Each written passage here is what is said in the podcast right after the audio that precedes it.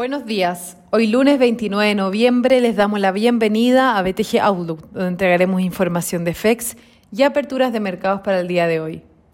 El tipo de cambio abre en 830,2 en línea con el cierre del viernes para transar posteriormente al alza, con las bolsas globales rebotando después de las fuertes caídas del viernes pasado por la aparición de la nueva variante Omicron. A pesar que todavía no hay suficiente información de esta nueva cepa para saber si podría poner en duda la recuperación de la economía global, científicos en Sudáfrica sugieren que hasta ahora los síntomas serían suaves, aunque parece transmitirse con mayor facilidad. Y la Organización Mundial de la Salud dice que podría tardar semanas en entender su gravedad. Por otra parte, Moderna sube en el pre-market después de anunciar que podría tener una vacuna lista a principios del próximo año para combatir esta variante si fuera necesario. Los sectores ligados a viajes y energía lideran las alzas, con el petróleo recuperando casi 7% después de caer 13% el viernes. Por su parte, la tasa del Tesoro a 10 años sube 7 puntos base para superar nuevamente los 1,5% y el dólar a nivel global se fortalece 0,2%. En el plano económico, esta semana los inversionistas estarán atentos a la publicación de los datos de empleo de noviembre en Estados Unidos. El Eurostock 50 avanza 1,2% tras sufrir el viernes su peor caída en más de un año.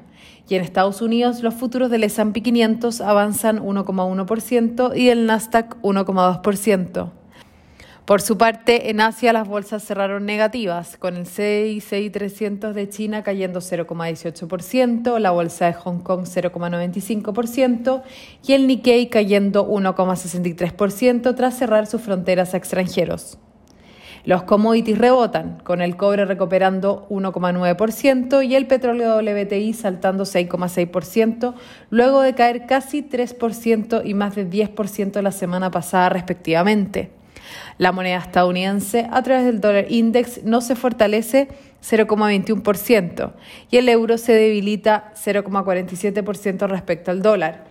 Por su parte, la tasa del bono del Tesoro a 10 años se encuentra en 1,54%, subiendo 8 puntos base en comparación al viernes, cuando cayó 16 puntos base ante el mayor aversión al riesgo.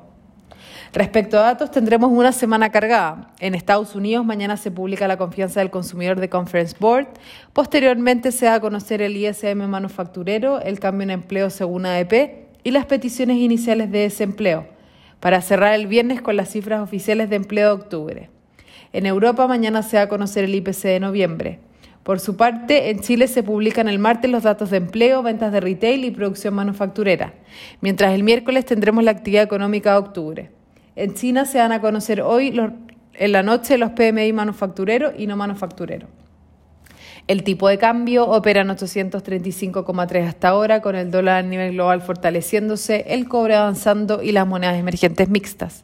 En cuanto a los técnicos, la principal resistencia es 840. Por su parte, a la baja los soportes se encuentran en 830 y 826. Muchas gracias por habernos escuchado el día de hoy. Los esperamos mañana en una próxima edición.